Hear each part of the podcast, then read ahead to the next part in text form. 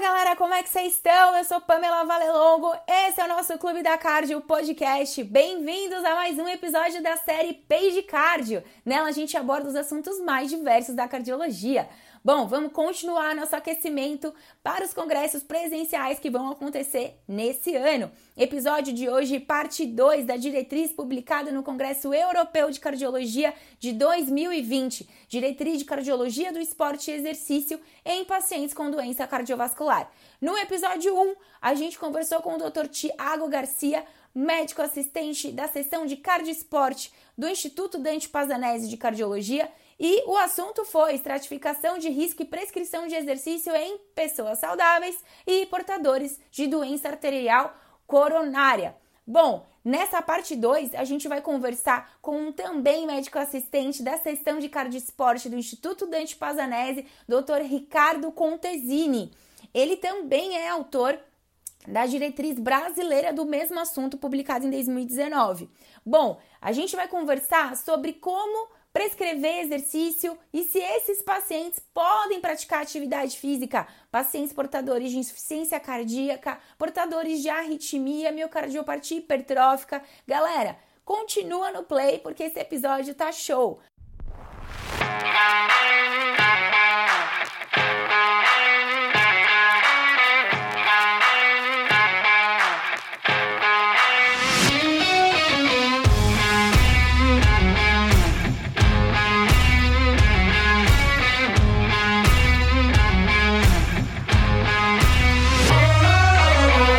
A gente vai conversar hoje sobre a diretriz de cardiologia do esporte no paciente cardiopata. Além disso, eles falam cardio, né, do doente cardiovascular, mas a gente sabe que eles colocaram pessoas jovens também nessa diretriz. Para conversar com, sobre isso, ninguém melhor que um dos nossos professores, médicos assistentes da seção de cardiologia do esporte do Dante Pazanese, Ricardo Contesini. Ele também é médico cardiologista do Instituto Reaction. Obrigada, professor, por topar esse papo com a gente. Imagina, para mim é um prazer. Parabéns pela iniciativa de vocês. É muito bacana ver como vocês estão evoluindo e como isso vai, vai acabar se disseminando. Parabéns, é um prazer. Obrigada. Olha, esse é um assunto que a gente gosta muito. E, professor, queria saber o que é que você, quando viu a diretriz, viu as palestras sobre a, essa diretriz europeia, o que, que você, que é especialista, o que, que você achou? Eu achei que eles ficaram bem mais liberais. Eu, acho que eles estão. É, eu acho que dois pontos ficaram bem claros para mim nessa, nessa diretriz atual. A primeira é vamos incentivar todo mundo a fazer. E quanto mais melhor. Então acho que eles ficaram, eles focaram muito nisso de, de prevenção uh, de doenças pela atividade física e eles são muito mais liberais uh, quanto ao tempo de treinamento, intensidade de treinamento uh, e etc.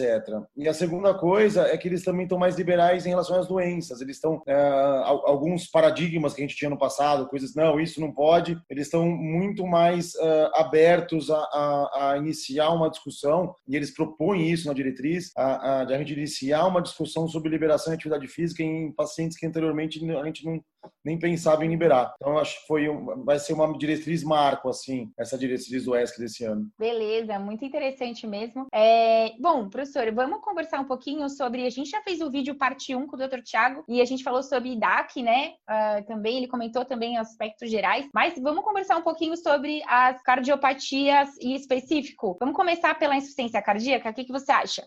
Eles falaram bastante sobre o paciente ter que estar bem otimizado e assintomático para poder fazer qualquer tipo de atividade física competitiva. Então, eu acho legal a gente fazer essa diferenciação, porque uh, o paciente que, que tem insuficiência cardíaca e não está otimizado, ele tem que fazer reabilitação. Então, ele tem uma doença estrutural no coração, ele tem um problema que ainda não está uh, equacionado e a atividade física ela entra como um tratamento, como uma terapia. Mas esses pacientes que têm essa doença estrutural e têm risco, eles têm que fazer reabilitação. Então, eles vão fazer uma atividade física supervisionada com médico, educador físico, fisioterapeuta, acompanhando essa atividade física. Tá. Eles saindo disso, ele já tá, eles não precisa mais ser supervisionado, ele não precisa mais ter gente do lado, ele já sabe como fazer, já está orientado, aí ele pode fazer atividade física sozinho, na rua, na academia, na casa dele. E essa, e aí que eles colocam, então, mas nesse, para isso, o indivíduo tem que estar tá muito bem medicado, com medicamento otimizado, com tudo que tem disponível, e também está sintomático para ele poder fazer. A grande vantagem é que a prática de atividade física nesses pacientes com insuficiência cardíaca, eles melhoram a tolerância ao esforço, eles melhoram a qualidade de vida, eles diminuem fatores de risco. Sim. Então, muitos desses pacientes acabam sendo hipertensos, diabéticos, é, hipercolesterolêmicos. Então, a própria atividade física ela entra como terapia né, é, no, no, auxílio dessas doenças. E, e o que eu achei muito bacana que eles colocaram é, primeiro que uh, os dispositivos digitais eles estão uh, utilizando bastante, incentivando a utilização dos dispositivos Apple Watch, Samsung Watch, os dispositivos para poder ver arritmia, para poder ver treinamento. Então, isso é uma coisa muito bacana que não tinha antes, eles não, não, não, colocavam antes. A segunda coisa que eu achei muito legal é que eles já começam a falar. Ah, importante a gente dizer isso também. Uh, eles colocam que o indivíduo que for começar a fazer o não supervisionado, que é esse que a gente está falando, ele tem que começar gradual, nunca começar já com, com atividade intensa. A gente considera como 70% da, até 85% da frequência cardíaca máxima atingida no teste. Eles colocam que o indivíduo tem que ter um teste ergométrico prévio, né? Para poder calcular essa, essa, essa frequência de treinamento. Então, isso é super importante. E eles colocam que tem que começar no leve, até no moderado, começa no moderado, mas vai aos poucos incrementando para poder ver como que vai ser a resposta. E aí, sintoma, arritmia também tem que ser avaliada. E o que eu achei muito bacana é, é pela primeira vez também eles falam do HIT. Isso, então, eles falam que o HIT é, né, é, eles colocam que o HIT é uma terapia alternativa uh, que talvez que traga benefício, traz benefício. Então isso é uma coisa interessante que nova, né, que bastante. colocaram na diretriz, né? Principalmente eu li que era para, principalmente no paciente que queria transicionar para esporte de endurance, né? Mix, eles falam de eles falam de Mixed Endurance Sports, então que o HIIT estaria nesse Sim. momento como adaptação no paciente que já pratica atividade física, mas quer uh, é, é, é, praticar mais... Ganhar uma... performance. Né? Isso, performance é a palavra. E, mas, mas o que é bacana é que também eles colocam que a atividade física resistida ela é benéfica, mas apenas com o intuito de, de ganho muscular, mas que o, o interessante é você incentivar esses pacientes a, atividade aeróbica, principalmente, e aí o HIIT também entra nessa, é, nessa orientação como uma atividade física aeróbica opcional para esses indivíduos. São poucos e... estudos, eles citam isso também, que são poucos Verdade. estudos uh, grandes com isso, mas que eles acham que é promissor. Perfeito. E, professor, além disso, o que eu tinha observado é que até eles falam de classe, classe funcional 1, pacientes que não têm alteração no teste de esforço, mas liberar para atividade competitiva. É uma coisa que não é intuitiva para a gente, né? E... Sim, né? Porque tem uma doença estrutural, né? A gente fica com receio, Sim. mas classe funcional 1 assintomático. Isso. Uh, e quem trabalha com cardio esporte, Pamela, vê muito disso, né? A gente tá. fala que tem o coração, o coração periférico, né? A panturrilha, a perna. A gente tem pacientes com 36, 34 de fração de injeção correndo maratona. Então, assim, é, isso acontece mesmo. Então, é, eu achei legal isso tá, isso tá no papel, né? Uma coisa que a gente vê, acaba vendo no nosso sim, dia a dia. Sim. E eu sou totalmente favorável. Né? Classe 1, assintomático, pode liberar para competitivo, sim. Tá certo, tá certíssimo. Desde que ele faça aquele, aquele trabalho, né? Tem o teste ergométrico, sem arritmia, assintomático, otimizado. Perfeito. Perfeito. Muito legal essa, essa análise da, da IC, né, relacionada ao exercício. E sempre também eles falam bastante da, da equipe multidisciplinar, né, Ricardo? Uh, da importância do paciente ser assistido pra, e orientado para que ele possa, como você comentou, gradualmente é, melhorar a performance no, da atividade física. E, Ricardo, só para a gente estar tá começando esse vídeo, pontuar para a galera que está vendo a diferença entre reabilitação, atividade física, prática esportiva, atleta, para a galera ter separado na, nas gavetinhas o que, que cada coisa é. Vamos lá. Reabilitação cardíaca é você estar reabilitando. Então, ele teve algum evento cardiovascular, infarto, insuficiência cardíaca, alguma coisa, e aí ele vai ele vai voltar a fazer algum, algum tipo de atividade física, então ele começa pela reabilitação, você saber como o coração está se comportando após esse evento. Então muitas vezes são pacientes que já têm arritmia complexa, que têm alguma certa gravidade, e eles precisam fazer uma atividade física é, monitorizada, supervisionada. Então ele não pode fazer atividade física sozinho, ele vai monitorizado. Então isso seria a reabilitação. Quando a gente a, e a divisão que a gente faz então dos que não estão mais em, em reabilitação é o sedentário que não faz nada. Uhum. É, e aí a gente vai para o praticante de atividade física. Então é o cara que faz atividade física com intuito de saúde ele não visa performance, ele visa saúde, então ele não está preocupado com o tempo. É claro que nós somos seres humanos, né, Pamela? A gente sempre vai Sim. querer competir até com nós mesmos, mas assim, Sim. é aquele indivíduo que está fazendo uma atividade física com o intuito realmente de saúde, sem se preocupar com, com, com performance. Perfeito. Uh, o esportista é o cara que já é, que faz uma atividade física é, organizada, uh, contínua, né? Então, quatro, cinco vezes por semana, que tem regradinho e tal, e ele visa performance, ele quer resultado. Esse é o esportista. E o atleta é aquele que é a profissão dele. Né? Então, ele, ele é organizado, ele treina todos os dias, ele visa resultado e a, e a profissão dele. Então, é, a gente acaba caracterizando dessa maneira. Perfeito. E, Ricardo, uma novidade que a gente comentou aí nos bastidores é sobre a miocardiopatia hipertrófica, né? A gente teme tanto essa patologia uh, nos pacientes que a gente às vezes quer liberar para fazer atividade física e tal. E agora, o que, que, que, que essa nova diretriz falou para a gente? Então, eu acho que foi a maior mudança, né? Acho que as duas coisas é, que a gente falou logo no começo do vídeo, né? A primeira foi aumentar o nível de treinamento para todos os indivíduos, né? Mesmo saudáveis, então eles aumentaram, dobraram as recomendações.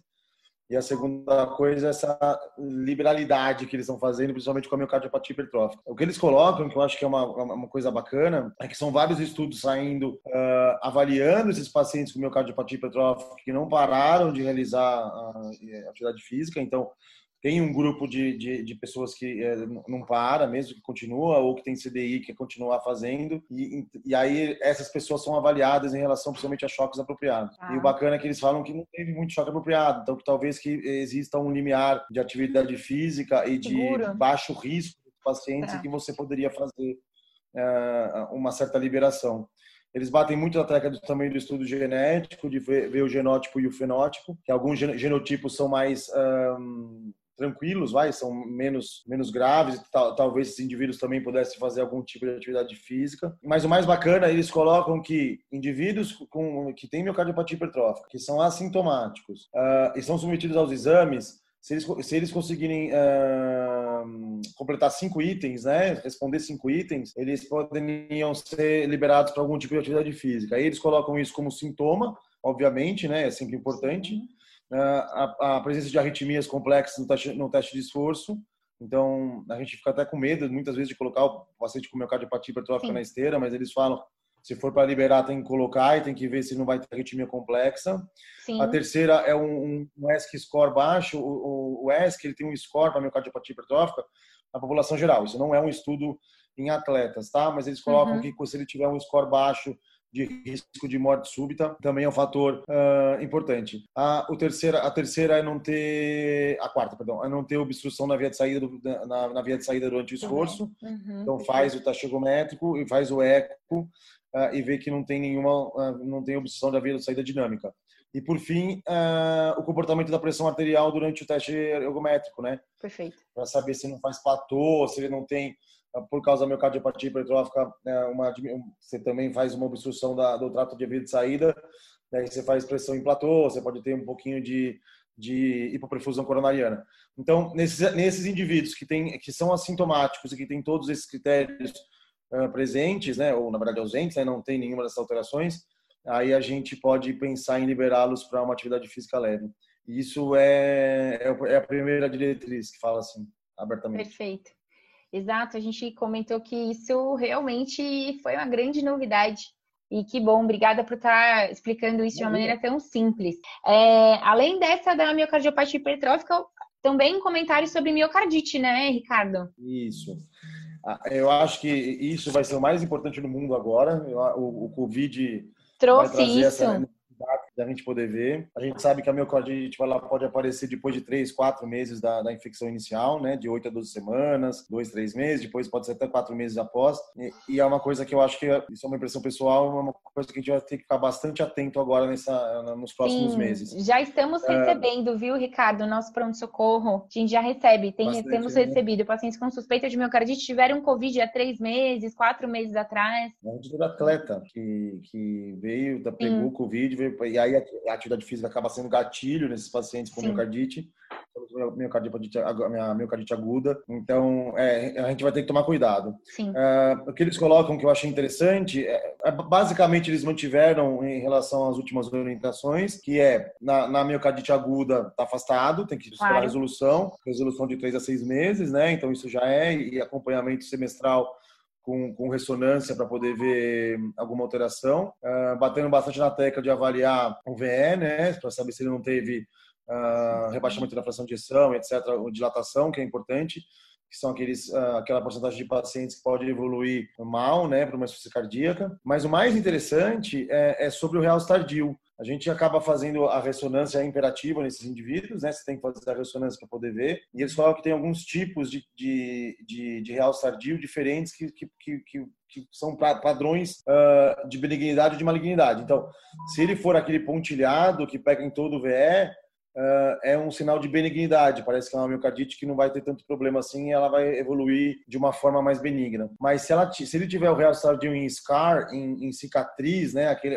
em estrias uh, que aparecem na ressonância, é, seria um fator de malignidade quando tem mais do que 20%, então eles contraindicam a prática. E, e, a primeira vez que foi colocado em número isso, né? Normalmente a gente falava que se tivesse alguma presença de real estadio estaria afastado. E eles colocam que esse padrão diferenciado de, de real estadio que eu achei muito bacana e dando um número, né? Uma porcentagem na qual você tem que realmente retirar o indivíduo da, da prática. Perfeito, Ricardo. E vamos falar mais um de mais um pouquinho de polêmica, que são os pacientes valvopatas. E aí, a gente tem o, o, clínico, às vezes o, o, médico que, ou até o cardiologista, acaba tendo muito medo do paciente valvopata, colocar ele para fazer exercício ou não. Acho que essa diretriz também deixou mais segura essa indicação, né, Ricardo? É, aquilo que eu falei, eu tô achando que eles estão bonzinhos, né? Na, na válvula, a mesma coisa. É, eles acabaram falando de uma maneira bem, bem direta. Primeiro, você tem uma valvulopatia leve, não quero saber qual que é. Não quero saber se é mitral, se é tricúspide, se é aórtica, não quero saber. Tá liberado, né? Então eles falam que valvulopatia leve você está liberado, está elegível à prática de esporte, atividade física, competitiva, não tem a menor restrição. Já naqueles pacientes que têm a valvulopatia moderada, e aí vale tanto para estenose insuficiência de aórtica e mitral, eles também colocam alguns critérios que seriam legais você avaliar antes de liberar. Né? Então, primeiro, de novo, sempre sintoma. Então, paciente que é sintomático, você tem que realmente ir atrás e pesquisar. Uh, o segundo que ele, que ele coloca é a boa capacidade funcional. Então é importante você ver qual é a capacidade funcional desse indivíduo no teste, no teste de esteira, saber quanto ele se comporta, se não vai ter nenhuma outra alteração ou, ou durante o teste, né? Somente naqueles pacientes que têm estenose aórtica, você tem que tomar cuidado para ver se não vai fazer isquemia. Então tem várias coisas que tem que ver durante o teste ergométrico as arritmias complexas sempre, Sim. né? Então é, tem que avaliar, porque na valvulopatia muitas vezes você pode ter uma dilatação de ventrículo, você pode ter alguma alteração das câmeras cardíacas que podem evoluir com arritmias complexas. Ah, e por fim o teste ergométrico ser normal, né? Você não tem isquemia, não tem arritmia, não tem nenhuma outra alteração. Então eu acho bacana, eu acho que a atividade física nesses indivíduos a gente tem que realmente incentivar, mas nós temos que tomar um certo cuidado, principalmente naqueles pacientes que têm a válvula bicúspide porque ela pode degenerar mais rápido. Naqueles pacientes que têm estenose aórtica, insuficiência mitral, uh, também. Prolapso da mitral também, né? Comum nos Exato. jovens, né, Ricardo? E a atividade física nesses indivíduos, o prolapso fica um pouco para trás, eu vou falar depois, mas tá. é, nesses indivíduos que têm a, a estenose aórtica, você tem que tomar cuidado porque a própria atividade física ela pode é, acelerar a degeneração da válvula. Então é só para fazer um acompanhamento um pouquinho mais, mais de, de perto, né? perto, né? Mas eles são bem liberais, assim, eles não indicam não a, a a não ser que o paciente já tenha indicação de troca de válvula, aí já é, já é um outro setor, já é uma outra coisa. Quanto ao prolapso, é, eles falam que está liberado todo mundo, que o prolapso não é para esquentar a cabeça, mas a única coisa que eles falam que tem que ter é, são, é, o prolapso mitral, né? degeneração ah, somatosa, e também que não tem aquele, aquele implante muito alto que chama MAD, Tá. E, e, e um real tardio também naquela região do anel, que isso também são sinais de mau prognóstico, né? É, mas que é para ficar bem tranquilo quanto a, a, a, prolapso, que, que é bem comum nesses atletas e, e eles acabam liberando sim. Em relação, acho que a bicúspide, eles falam bastante de follow-up, de você seguir de perto, não só, não só com o exame anual, mas uma avaliação clínica constante. Sempre que, o, que a pessoa quisesse né? Acho que era isso, melhorar ou melhorar a performance ou aumentar o volume, a intensidade do exercício, sempre ser avaliada. Avaliado, sim. A válvula ótica cúspide é muito mais comum do que a gente imagina. A gente tem muito, muito, muito mesmo lá no Instituto. Uh, a gente tem que afastar que não tenham outras doenças associadas, né? Como uh, uh, PCA ou coagulação de aorta. exatamente. Outras doenças associadas que podem evoluir, então é legal descartar. E tem que reavaliar, porque pela abertura da válvula bicúspide, você vai, acaba aumentando a degeneração dela. Então, a própria atividade física ela pode aumentar a degeneração, então você tem que ver, você tem que pegar esse momento que isso está acontecendo para você poder medicar e adequar. Então é bem mais para você prevenir que vai ter, esse indivíduo tenha que ir para uma troca de válvula com uma idade baixa, né, com ainda jovem ou, ou meia idade, né. Então, mas a recomendação é essa mesmo. Perfeito.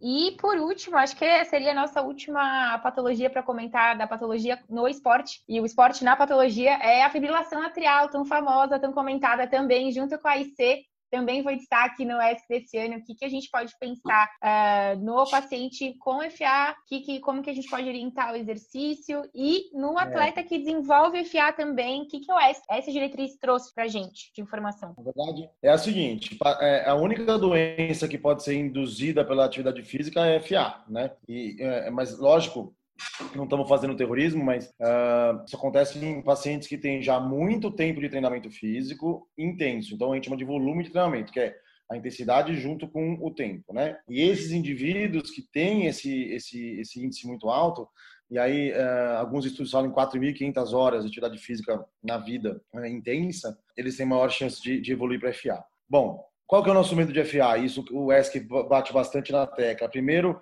pacientes com FA e que tem, você tem que afastar que eles tenham qualquer tipo de via anômala, né? Então, Wolf Parkinson White ou, ou, qualquer outra pré-excitação, porque isso pode trazer risco cardiovascular. Então, você tem que afastar exaustivamente a presença de outras doenças associadas. A atividade física, ela é, ela é protetora para a FA, ela só vira promotora naquelas condições que eu falei. Então, mas na verdade, o indivíduo que já, que já tem FA, que evoluiu com FA, você também torná-lo sedentário é pior, eles batem muito nessa claro, tecla. Então, você, não, você não deve é, é, afastá-lo da atividade física, mas você vai ter que adequá-lo. Né? E, e, e, a resposta, Pamela, é muito bacana nesses indivíduos que eles, eles fazem FA pelo, pelo esforço físico. Quando você diminui um pouquinho o treinamento, você dá um passo para trás, não deixa treinar tanto, ou diminui a intensidade desse treinamento, eles, eles costumam responder muito bem. Mas aí o que o ESC fala é afastar outras doenças, então hipertiroidismo, uso de, de drogas anabolizantes, uso de, de suplementos,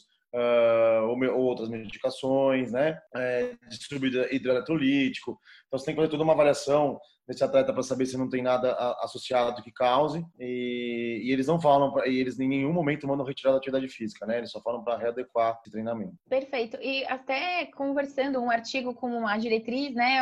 Eles comentaram, a gente já teve a discussão sobre controle de ritmo e frequência no StealthNet 4. E nessa diretriz eles também falam do controle de ritmo e até colocam como um A, ablação, né, Ricardo, no paciente atleta. É. Isso, isso já é muito comum no, no dia a dia, viu? Pamela, tá. porque o atleta, é, se ele, ele desenvolver FA, você vai medicar, ele vai continuar treinando, ele, ele costuma voltar, ele, ele, tem recidiva, né? Ele tem recorrência. Certo. Então a ablação é importante, mas é, é, legal que foi a primeira vez que eles colocam isso como um A. Sim. Então o indivíduo que não respondeu à droga, obviamente, então aí vai para ablação, e naquele que não quer tomar droga, né? Que não, que não quer tomar remédio também tem essa possibilidade de fazer, porque a gente sabe que em atleta, como atividade física, ela é uma promotora talvez a ablação seja o melhor tratamento para evitar recorrência. Então, mas a primeira diretriz coloca isso como um A para todos os indivíduos. Perfeito. É muito bacana, né? É, porque a gente já sabe que foi, foi o que você falou, né? Saiu o estudo agora no ESC mostrando que o controle de, de, de ritmo, ritmo é muito melhor que o controle de frequência.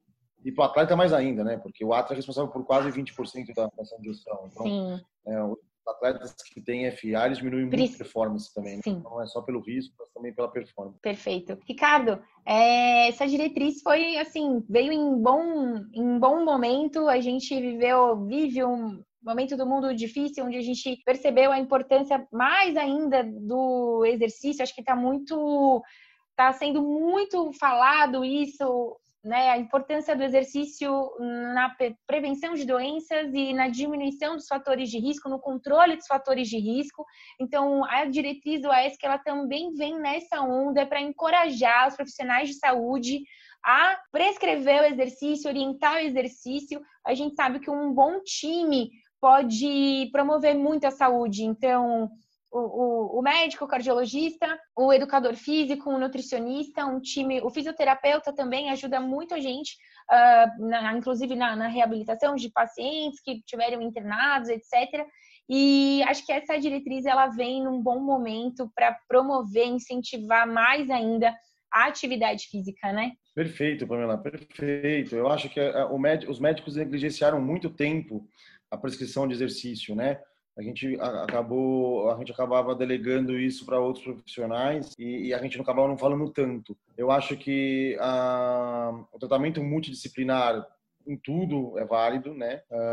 Eu, eh, a minha clínica em São Paulo é nesse sentido. A gente faz, a gente viu que ah, quando você associa fisioterapeuta junto com educador físico, nutricionista, eh, você tem uma resposta muito melhor na, no tratamento desses indivíduos com a atividade física não só para performance, mas também como tratamento de doença e como prevenção de doença. Então, uh, mas isso é multi, multidisciplinar, não adianta. Não só o médico não vai conseguir né, saber tudo, como o educador físico também não vai conseguir uh, controlar tudo, como a nutricionista. Então, assim, tem que ser uma coisa em conjunto mesmo. E eu acho que essa pandemia e, e, e esse momento que muito, nós todos tivemos que ficar em casa, muito tempo sem fazer atividade física, etc., a gente viu quanto benéfica é a atividade física, quanto maléfica é o sedentarismo de não fazer, né? Então eu acho que as coisas vão, as pessoas estão mais conscientes agora. Mas eu acho que o importante é, toda vez que a gente fala de cardiologia do esporte e de cardiologista que vai, a gente fica pensando naquele cara que vai te afastar da atividade física,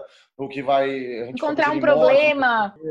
É, eu acho ao contrário, a gente tem que mais que incentivar a atividade física, mas eu acho que o indivíduo, principalmente aqueles acima de 35 anos, 40 anos, com mais de dois fatores de risco, eles têm que fazer uma avaliação médica antes de Sim. começar um problema de atividade física intenso, porque é, a gente tem que ver se não tem nenhuma alteração estrutural, alguma doença adquirida, alguma doença congênita. Isso vale a pena e, e, e salva vidas. Então, assim, a atividade física tem que ser incentivada, mas também o acompanhamento tem, deve ser incentivado da mesma maneira. Perfeito, Ricardo. Quero só te agradecer esse papo super interessante. A gente, em pouco tempo, conseguiu conversar sobre tantas coisas complexas e a gente espera que você que está assistindo, que você tenha gostado. Se você ainda não curtiu o nosso vídeo, curte, compartilha com seus amigos. Muito obrigada e até a próxima, galera. Valeu! Aê! Para você que chegou até aqui, nosso muito obrigada. Nosso muito obrigada também ao Dr. Ricardo Contesini pela excelente discussão dessa diretriz tão importante para nossa prática clínica. Bom, agora vamos aos recados. Galera, para você que curte o nosso podcast, segue, follow, dá um curte, curte o episódio aí na sua, na sua plataforma de streaming, porque aí toda vez que a gente postar um episódio novo, você vai ser notificado. Se você ainda não segue a gente lá nas redes sociais, vai lá no Instagram, Clube da Cardio, e temos um outro perfil só para o podcast, Clube da Cardio Podcast. Segue a gente nos dois perfis, você vai ver muita novidade e vai ver muito assunto de cardiologia atualizado e na medida certa para você. Além disso, a gente tem o nosso site, gente, é www.clubedacardio.com.br. Tudo juntinho, centralizado e discussões publicadas semanalmente nos artigos que a gente comenta. Falou? Galera, é isso. Até o próximo episódio. Tchau!